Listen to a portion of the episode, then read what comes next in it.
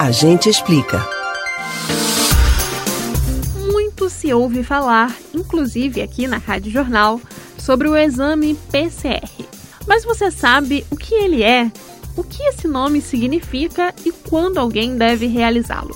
Essa foi uma dúvida enviada pelo ouvinte Macedo de Igaraçu, mas pode ser a sua também. Quer entender? A gente explica.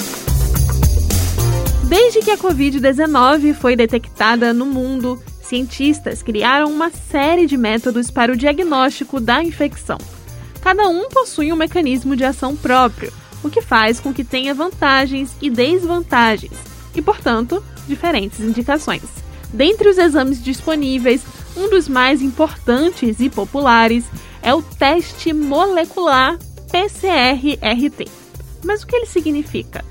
O nome PCR-RT vem do inglês e significa reação de transcriptase reversa seguida de reação em cadeia da polimerase.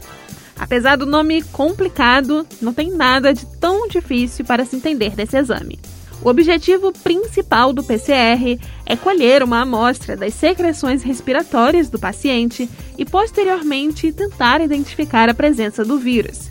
Procura-se então a presença do material genético viral, semelhante ao que ocorre em investigações policiais. Assim, ao encontrar uma ou mais evidências da presença do novo coronavírus em secreções humanas, poderíamos confirmar que há infecção. Para isso, é inicialmente colhida a amostra do paciente por meio de um suave nasal e nasofaríngeo, isto é, cotonetes estéreis colocados no fundo do nariz e da garganta, tendo assim, no material do paciente, todas as amostras microbiológicas necessárias.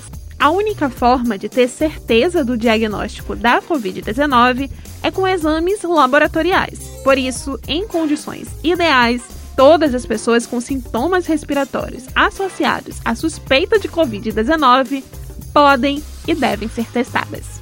Você pode ouvir novamente o conteúdo desse ou de outros A Gente Explica no site da Rádio Jornal ou nos principais aplicativos de podcast: Spotify, Deezer, Google e Apple Podcasts. Beatriz Albuquerque para o Rádio Livre.